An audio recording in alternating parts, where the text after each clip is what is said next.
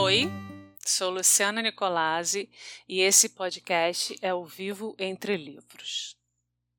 Vivo Entre Livros nasceu do desejo de compartilhar a indicação de livros infantis com vocês. Pais, mães, educadores, profissionais do livro, estudantes e amantes da literatura infantil.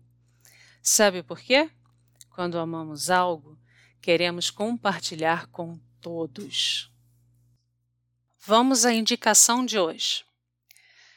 Vou falar sobre um livro que apresenta um mundo de possibilidades e que mostra a importância da leitura. Lia Lia. Lia é uma criança que gosta de ler, é criativa, curiosa, interage com tudo e com todos, sempre com seu livro na mão. Lia Lia foi impresso em caixa alta, editado por Lara, da Semente Editorial, ilustrado por Camilo Martins e escrito por Cíntia Barreto. Ninguém melhor do que a própria Cíntia para nos falar sobre Lia Lia.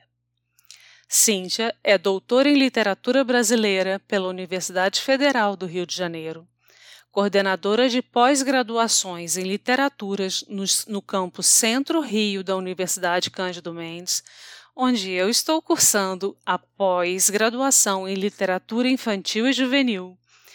Idealizadora e curadora do projeto de incentivo à leitura Conversa Literária, escritora e mãe. Cíntia, Lia Lia é um livro que nos leva a lugares mágicos.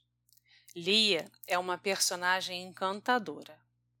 Ao escrever a história, você imaginava a Lia que Camilo Martins ilustrou? Quando eu escrevi o Lia Lia, eu não imaginava que o Camilo fosse é, ilustrar, mas eu me apaixonei pela Lia que o Camilo criou no primeiro olhar. Ele realmente traduziu assim tudo que eu pensava e foi além, né? Isso é muito legal. Foi muito bom, assim. A Lia é, ela é alegre, ela é bonita, ela é inteligente, criativa, né? Uma criança feliz, uma criança que gosta de ler, gosta da natureza, né? Gosta de estar entre entre as histórias, né? Viaja com as histórias, compartilha histórias é uma leitora, uma contadora de histórias, uma escritora, né? uma criança que escreve. Consequentemente, será um adulto muito voltado para esse universo. Né? É muito legal. Cíntia, eu trabalhei como livreira por quatro anos. Era responsável pelo setor infanto-juvenil.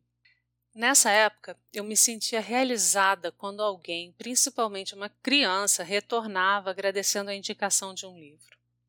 O brilho nos olhos dessa pessoa me enchia de esperança e fortalecia meu amor pelos livros infantis. E você? O que sente quando vê os olhos ou a expressão do leitor, criança ou adulto, que está lendo Lia Lia? É, ver os olhinhos das crianças, né? lendo, e dos adultos também, né? lendo Lia e dizendo que estão encantados, realmente me deixa muito, muito feliz. Porque é isso, né? Você é, cria alguma coisa que coloca no papel, aquilo é materializado primeiro, no caso do livro infantil, pelas ilustrações, né? nesse diálogo que o ilustrador faz com o texto escrito, ampliando os seus sentidos, e depois pelos, pelos leitores, né? Então, os, os leitores são também coautores, né? Eu acredito muito nisso.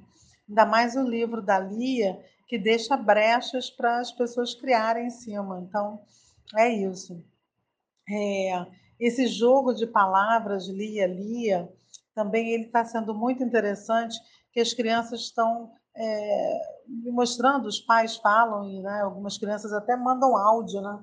Falando, ah, o Lia, maior é o nome dela, o outro é ela que ela está lendo. Foi muito bom.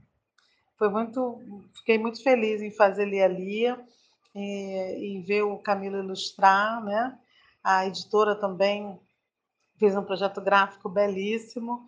Foi, foi um casamento assim perfeito. E é, a devolutiva do, dos leitores, né, crianças, jovens, adultos, está sendo assim maravilhosa, incrível mesmo. O livro escrito para a criança atinge todas as idades. Muitas vezes o adulto se torna leitor lendo para uma criança. Por isso digo que o livro infantil é também infantil. Cíntia, qual o livro que marcou sua infância ou adolescência? Quando eu era pequena, eu comecei a ler muito cedo, não? mas na verdade, antes de eu começar a ler, eu tinha uma tia-avó, a tia Glorinha, que ela lia para mim. E eu lembro que a primeira história que me chamou a atenção foi o Gato de Botas, né? O Gato de Botas é uma história muito divertida, né? Mas ela começa de uma maneira triste, na verdade. Ela conta a história de um órfão, né? Que o pai morreu e deixou para ele apenas um gato, né? Mas não era um gato comum, era um gato encantado, era um gato de botas, um gato esperto, né? Que o levou a várias aventuras e o levou a realizar sonhos, né?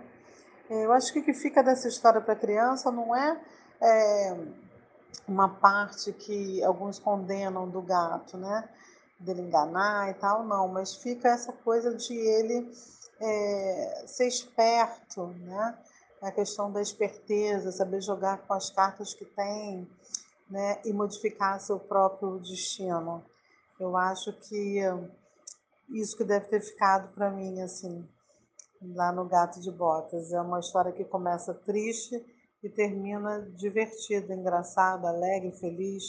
É isso que os contos é, maravilhosos, os contos de fadas clássicos trazem para a criança, né? Essa segurança de que, por mais que a vida tenha perigos, por mais que a vida tenha obstáculos, é, é possível vencê-los e, e seguir em frente, né? Eu acho que é isso. Então, o meu livro da infância foi com certeza O Gato de Botas. Um livro de atitude.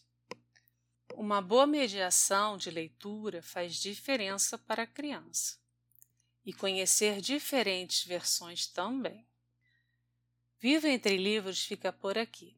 Agradeço sua presença, Cíntia, que nos falou um pouco sobre a importância da literatura infantil e contou sobre Lia Lia. Agradeço a você que nos acompanhou. Esse tempo foi dedicado ao brilho no olhar e amor pelos livros que espero despertar com minhas indicações. Aguardo vocês daqui a um mês. Sou Luciana Nicolazzi e esse podcast é o Vivo Entre